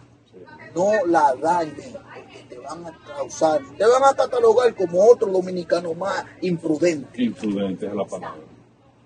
Entonces, ¿qué va a pasar ahí? Somos todos. Porque ahí ya Empiezan a leer los estereotipos, sí, dominicanos, donde quiera que llegan. uh. dañan todo. Aquí mismo en Super llegaron unos cuantos que llegaron con su musicón. Pregúntale a esos que llegaron con su musicón a Super cómo están ahora mismo. Tranquilo. Callao. bajo perfil. No, porque es que aquí no te van a aguantar esa es que vuelta. sí o sí. Aquí es sí o sí. Tú o, o obedeces o obedeces. Ellos te van a dar un No hay chance. otra opción. Ellos te van a dar un chance. Sí, quizá dos. Pero en el tercero donde viene el. Sí. Ahí es donde va a venir el problema. Y no importa, que como tú dices, que tú seas el dueño de la casa, no importa nada. Aquí no lleva eso. O te adhiere a las reglas. O mire a ver lo que vamos a hacer. Aquí pueden hacerte, aquí los gringos pueden hacerte ustedes, ¿cómo vamos a sacar ese tigre de aquí? Y, y- Vamos a, que- a hacer lo que venga. No importa lo que tú hagas, pero recuérdate que ellos siempre van a ganar. Y tú sabes que van a hacer los dominicanos, van a decir, esos son unos palomos, mira, soy yo. Ok, pues venga, dile. Claro, porque es muy fácil decir, yo lo hago, pero ven, ponte los zapatos y dale para allá. Porque no están acostumbrados a las facilidades que tú puedes hacer tu desorden. Vamos, donde tú haces tu desorden, ya tú sabes a dónde tú tienes que ir. Es sencillo para hacer desorden. hay, Y mira, te lo permiten y te lo celebran. y hasta aquí mismo en Jersey hay sitios que tú puedes hacer tu desorden. Ellos te dan chance, porque aquí te dan chance, aquí te dan hasta un sitio donde te dicen, mira, tú ves ese parque que está ahí. Ustedes pueden poner su deco ahí, pueden poner su teteo, pueden poner de todo. Denle para allá. Exacto. Y te vamos a dar tantas horas para que tú le des contar. No tienes que pagar parqueo, no tienes que pagar esto. no tienes que- Aquí hay, aquí hay parque en, el MedLife, ahí hay un parque al cruzar la calle que es Honda Day. Los Honda llegan ahí, todos los carros que sean Honda llegan ahí y hacen su teteo, su barbecue, y hacen de todo. Pasan una tarde bacanísima, yo no sé si tú lo has visto. Una tarde bacanísima. Claro, al lado del MedLife, a cruzar la calle. No sé si pagan una, no sé si pagan una, Una tarifa. al, al, al mall de, American Dream, porque está al lado de American Dream. No sé, pero te están dando un chance. Entonces, es como tú acabas de decir, si tú llegas al frente de mi casa, yo te estoy diciendo, mira fulano, vete el carro al parqueo mío, ahí podemos hacer lo que tú quieras, porque ya estamos pasando a mi propiedad. ¿Cómo que? Y son las 2 de la tarde. Podemos hacer, sin, sin, sin hacer mucha bulla, sin mucho bulto, podemos hacer lo que tú quieras allá. Exactamente. Yo estoy de acuerdo. ¿Por qué tiene que ser en el frente? ¿Por qué tenemos que llamar la atención? Cuando tú tienes un patio, cuando tú tienes algo bacano que, Hay espacio. que te puede agarrar y divertirte hasta la hora que te dé tu gana, Sin que nadie, sin sin molestar. a llamar la atención. Pero es como vuelvo y te repito, nosotros algunos dominicanos queremos llamar la atención. Sí o sí. Oye, que ande de la casa de fulano, vamos a aprender. Sí, porque sí, vamos a Esa es la mentalidad. Esa es la mentalidad. Vamos a explotar. No, no, no, porque No hay necesidad. No hay necesidad. si ese pote, o esa cerveza, o ese teteo, o esa gozadera, la podemos hacer en el patio. Y estamos reunidos, cerramos puertas del garaje o de lo que tú quieras, y entramos para adentro y vamos ahí. Listo, sin tener que hacer mucho gusto. Pero la gente no entiende eso. No. Entonces, el problema Oye, pero es. este, este va a atender que tú tienes aquí. No, este Coño, es- vamos a tener que llevarlo para allá cuando hagamos los pares allá encendidos. Este, este hombre es En Central A. Park vamos a tirar una vaina encendida para que este muchacho vaya para que me lo lleve para allá. Gracias, gracias, hermano. Pues sí, eh, no, y, yo creo que nosotros, no sé cómo, debemos buscar la forma de, de juntar a esos jóvenes eh, eh, y, qué sé yo, reflexionar con ellos, para que ellos entiendan, invitarlos a la reflexión, porque es que es un problema. como tú acabaste de decir, para reflexionar y para ayudar a la nueva generación que viene subiendo. Que ya si ellos lo ven, ellos van a decir, esto hicieron ya lo que van, ahora quieren dar consejos, pero recuérdate, es así. Es verdad. Esto ya lo hicieron, ahora quieren venir y que ellos son que no, no, no, eso es mentira, pero ah, recuérdate de algo. Es como yo le digo a los hijos míos, hay una vuelta que usted no ha entendido todavía. Ahí va.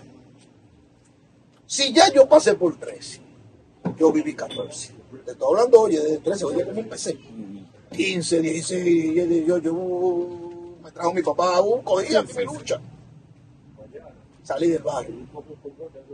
Llegué, hice mi vuelta, hice lo que tenía que hacer. Todo mira dónde estoy. Uh, seguí para adelante, Dios me ha dado bendición. ¿Qué más? Si yo te paro y te doy un consejo y tú tienes 16, es porque ya yo pasé por ahí, bacán. Yo estuve ahí. No era lo mismo tiempo, pero yo pasé por 16.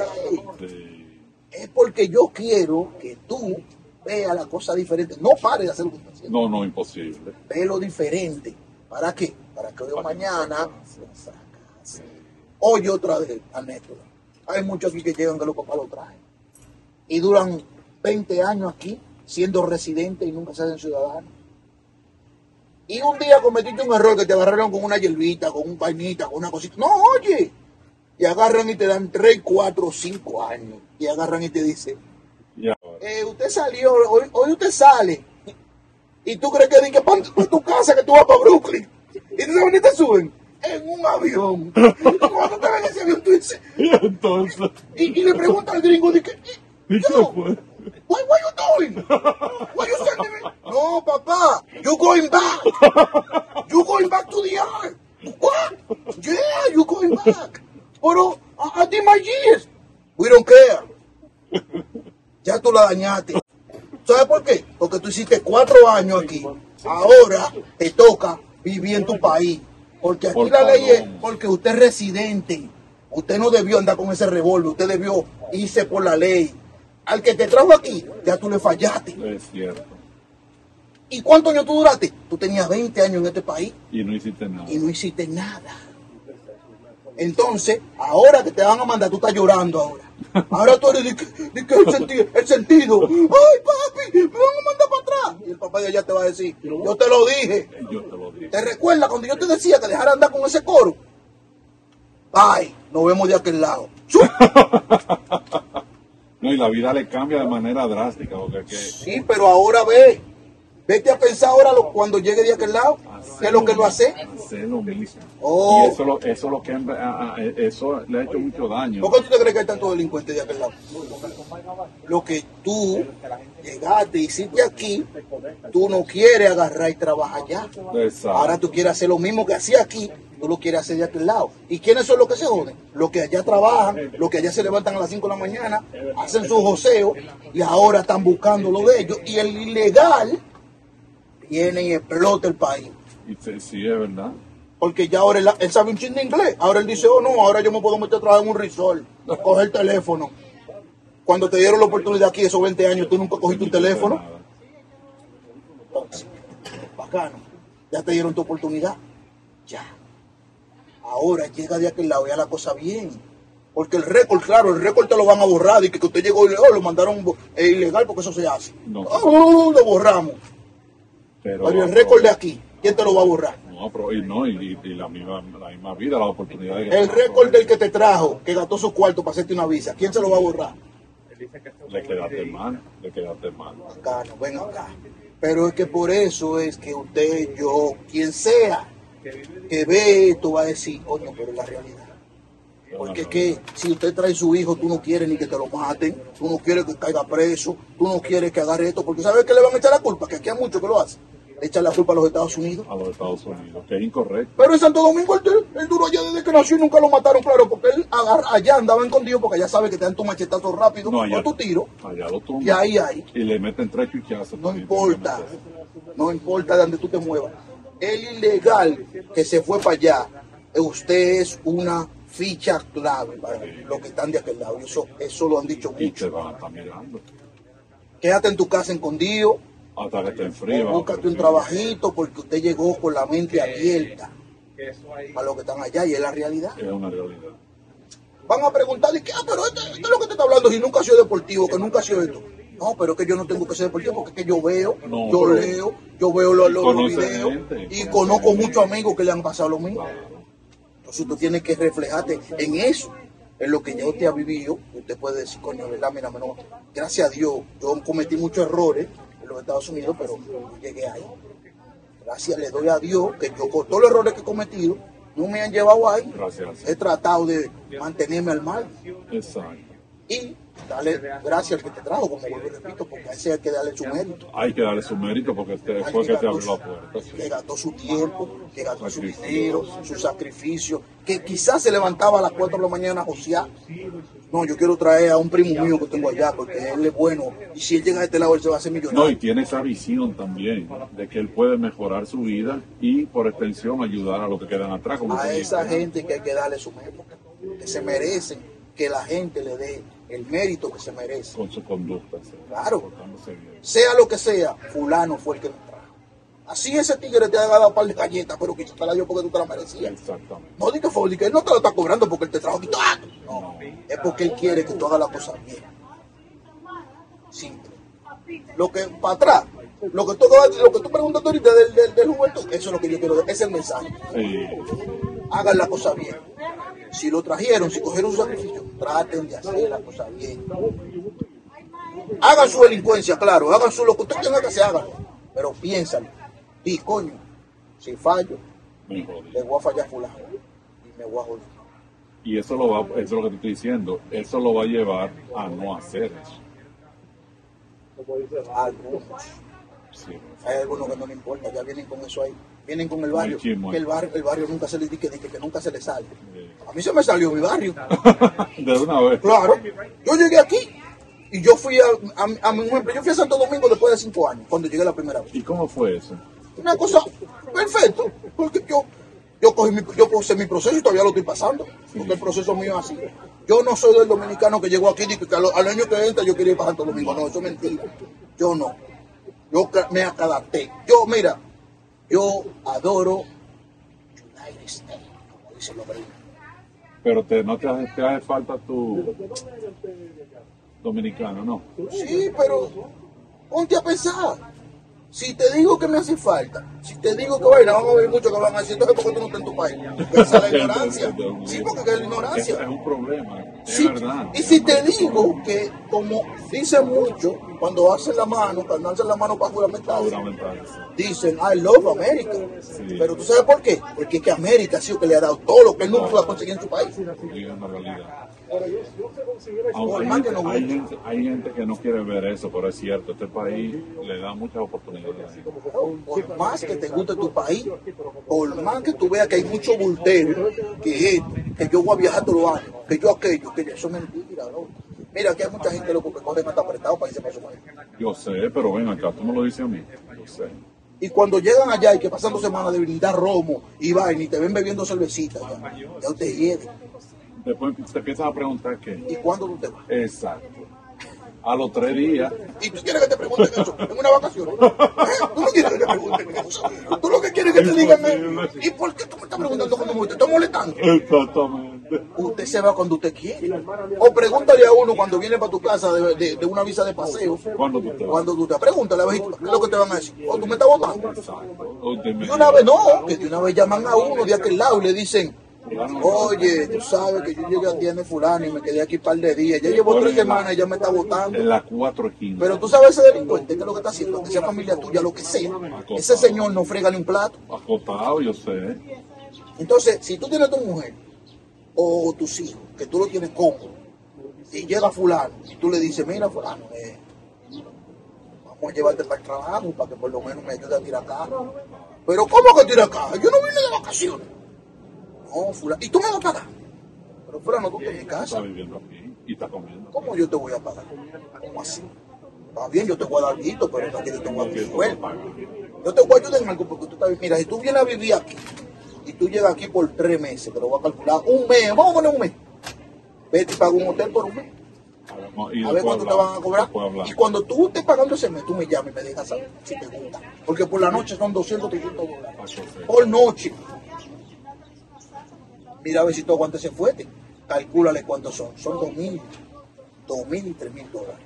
Un mes que tú vas a gastar. Porque aquí en New Jersey, un hotelillo barato, No, no, sí. una semana, una semana son 700 dólares. General, general. Una semana.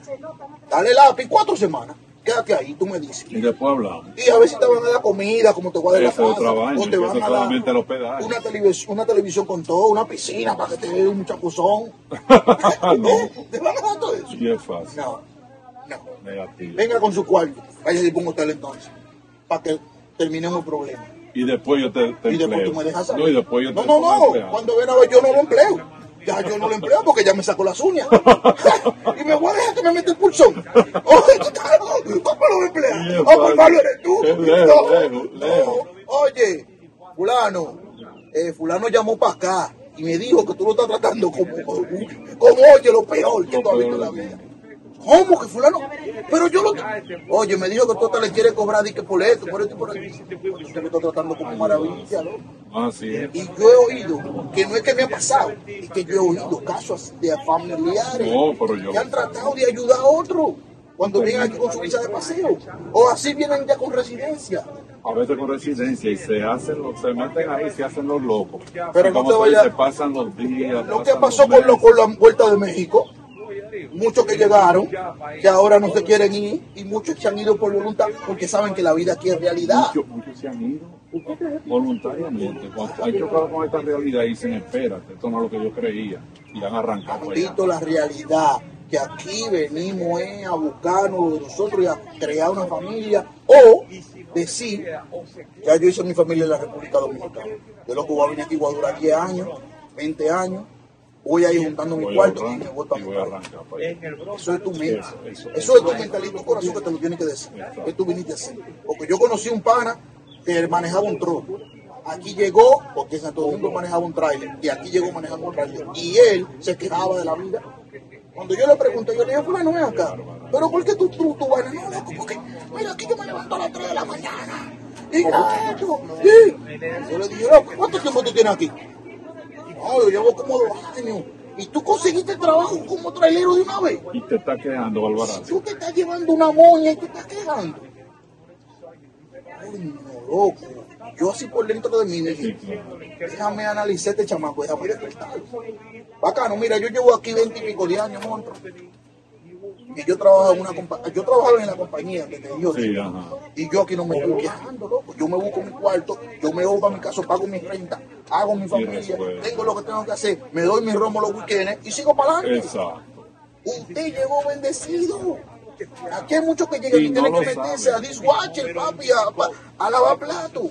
Tú llegaste con tu profesión, ya tú eres profesional. Mira, aquí el que maneja un tro es Está profesional. facturando y buen dinero. De Porque aquí es de 35 para arriba la hora. Y dependiendo, porque si tú eres un tigre con tu, con tu cabezote, ya, que nada más tienes vez. que, que jalar. Entonces yo le dije, loco, mira, ve la vida de esta manera. Ponte positivo, guarda tu dinero, sepa a quién usted le está mandando y haga un plan. Así no te quiere ir, de verdad.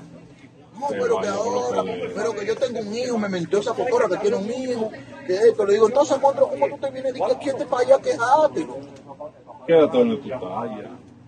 A donde va todo dominicano y dicen, que no sé si tú lo has dicho, yo no lo he dicho.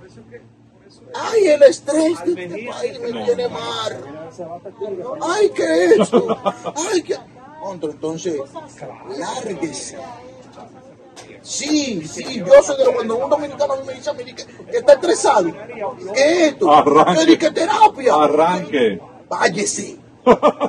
Y después tú me cuentas cómo te fue de aquel lado. A ver Cuando allí, claro, cuando allí tú vas a tener tu casa propia. Sí, ok, vamos a darte ese punto. Tú tienes tu casa propia. Pero y el sueldo semanal que tú estabas buscando aquí. Allá es quincenal, mensual y no es lo mismo. Y el, Tú estás cobrando. y el estilo de vida. Tú sales así y no es tirándole a mi No, no, no. Tú sales así a las 12 de la noche y te paras al frente de tu casa, así. Y tú estás arriesgando tu vida. Sí. Es tu vida que tú estás arriesgando ahí, ahí. Es una realidad. ¿Por qué? Otros te van a decir, mire, usted tiene una galería que decía, ¿tú quieres vivir abajo de hierro? No, no, no. No, tú no quieres vivir abajo, tú quieres salir como tú y yo salimos aquí y nos podemos parar frente con una silla a la 1 de la mañana. Mira, levantamos los pies y nos podemos así. Chilindrina. ¿Y quién no, quién no, quién no, quién no pone de que, de que vaina? No. Nadie, porque usted no le está haciendo mal a nadie, ni hay un pico. Puede ser. No. No te voy a decir que no, puede ser que aparezca un Pero, día. pero esa es la excepción. Un mal día. Pero esa es la excepción. Pero de cada año, ¿cuánto pasa eso? Lo que estoy diciendo, esa es la excepción. Allá es al contrario, eso es lo normal. Entonces aquí llegan a quejarse. ¿Tú sabes lo que pasa con la gente que se queja tanto? Nunca progresa. No, no. ¿y Nunca echan para adelante. Con esa mentalidad. Nunca. No Oye, tú no llegas ni tres bloques y la gente te lee. Ese chamaco lo está llevando tu Porque él. Y está heavy. Pero ¿cómo él se está quejando si Y se le cierran muchas bueno? puertas, se le cierran muchas puertas Claro. también. Y, y, y si yo tengo un trabajo y te está buscando dos pesos, coño, yo, yo podía estar mejor. Yo, no, bacano. Pues esos dos pesos que tú estás buscando. Sigue para adelante, no te quejes tanto. Trata de subir el otro entonces, Claro. para que tú veas que lo que es. Entonces, cuando tú tengas el tercer escalón, tampoco mire para abajo, quiera que no sea el otro. No, no, imposible, al contrario. Ya tú subiste, Eh, trata de, de la mano. trata de hacerlo así, para que él suba, para que él diga, oye, Ven, que Aquí ya, estamos yo me estaba ganando dos allá abajo, me estoy ganando tres. Ven, para que tú veas. Pero hay algunos que no y eso lo que ellos quieren hacer mucho eso, les gusta ayudar mucho a su comunidad, a los judíos. Por eso que son Y así. los chinos, Y los chinos son una los indios, casi todos. se buscan entre ellos mismos. Tú no has visto un chino que emplee a un hispano, es muy raro. Ellos mejor prefieren explotar su propia raza. ¿Por qué explotar? Porque tú sabes que ellos vienen, No, ya, no, claro. ellos vienen ya de una raza de explotación. No, y vienen de allá con, con esa, esa cosa de trabajo. Y nosotros, los hispanos, nos quejamos por ello. Le decimos, mira, el judío, ese judío tiene la misma ropa negra con un bajo arriba. Pero tiene el banco virado. Y muchos lo ven. ¿Y para qué yo quiero tener un banco virado y no me puedo dar ni una playita? Es mentira. Ellos también se dan su playa, pero a su manera. No lo critiquen. Ellos se dan su vida, pero a su manera. Ellos viven su vida, pero a su manera. otro- ellos tienen otro flow, otra, es otra fragancia. Nunca vamos a comparar un hispano con otra raza. El hispano es otro nivel. Pero lo que tenemos que tratar de hacer es tratar de cómo mejorar. ¿Cómo sí mejorar? La mejor versión de uno. Pero, coño, a veces no dura demasiados años para mejorar. Y a veces nunca llega a ese Y a, no, y a veces cogen más errores porque tú sabes que, que son tres errores, pero es mentira. A veces cogen 20 y todavía estamos cogiendo lucha y con la misma Porque no nos damos cuenta de que lo que estamos haciendo mal. Siéntate y analiza y dice, Oye, ¿qué pasó? no, espera, esto es lo que me está jodiendo, es aquí. Mire, ese ese es el error. No cogen cabeza. Y eso es un problema grave. Eso es. Bueno, Negrillín, estamos llegando casi al final. La última sección, vamos a hacer lo siguiente. Yo te voy a mencionar algo y tú me vas a responder con una, con una palabra. Solamente una palabra. Yo voy a mencionar algún concepto, algún nombre. Y tú vas a pensar y vas a responder con una, con una sola palabra. ¿Entendemos? Vamos a ver. Ok, vamos allá. Eh, el béisbol.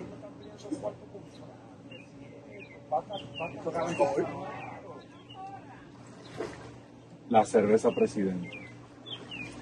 La mejor cerveza, el verdadero sabor.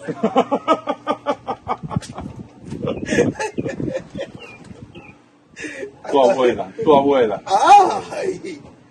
Eh, una eminencia. Ah, vamos allá. Una cosa bien. Ya. Eh, las frutas. Frutas. Frutas. Algo dietético. La marqueta, la marqueta. Claro, algo dietético. Porque ahí era Sí, lo- yo no tenía panza. Está- Tú estabas en la línea ahí. Shh, Como esa ofensa así. Ya. Flaco. Dietético. Eh, dos más. Dale. El dinero. ¿Cuántas quieres esa? ¿Una o dos? Una. Dame dos, dame dos. El dinero. Ay, wow. Esa es buena esa. Pero es fuerte la misma vez. Te puse a pensar, ¿viste? Sí. Sí, porque que tengo muchas, pero tengo que dar. Está buscando la- la- la buena. claro. Esencial. Excelente. Esencial. Esencial. Porque te puedo dar un ejemplo, si es esencial, porque que sin eso hay muchas cosas que no se pueden mover. Hay mucha gente que dice, no, yo no necesito, es mentira, Doctor. es esencial. Todo lo que usted vaya a hacer, usted no tiene un cuarto, usted es un palomo. claro. Te- te- Ten millones y Sí. que venga yo y te diga a ti, te me- aunque sea de una llamada que yo nunca te llamo, usted va a decir, este es lo que anda buscando en mi cuarto. Es así. Pero si tú lo tienes, tú, te lo, tú lo conseguiste como a tu manera, yo no puedo estar de que joseando lo tuyo, eso es tuyo, esto toca a ti. Porque a veces confundimos. Es esencial. Esa palabra para mí es la precisa. Esencial. Vamos a dejarlo ahí. Esencial. Es esencial. Y para terminar, la última palabra. Romo. Ramo, coño, lo mejor. Lo mejor. Claro. Si tú estás triste, te pone alegre. Si tú tienes problemas con la mujer, tú no la conoces porque tú no la ves. Claro. ¿Eh? Si tú tienes un coro, lo mejor que hay es cuando tú dices, vamos a destapar ese pote.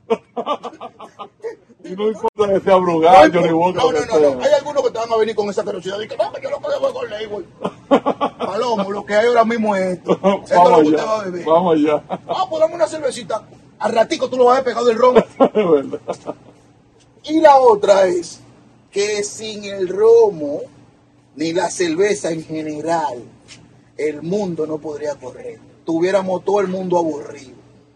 La música, el romo. Esencial. Eso es esencial. La música, el romo y el dinero. No, no, vamos a... Lo que tú me preguntas de la última, el romo, ¿no? El romo, sí. Vamos a dejar... El, el esencial lo mencionamos ya porque Sí, es... ya, ya, es cierto. Pero el romo es lo que te hace hasta olvidar. Hasta que tú no te levantas al otro día. Oye, pero eso es profundo. Pues, Claro, pues si te, Eso es profundo. no, si te, te fue la resaca, tú lo que quieres otra resaca más. tú, tú lo que quieres es estar rolaje. Todo el tiempo.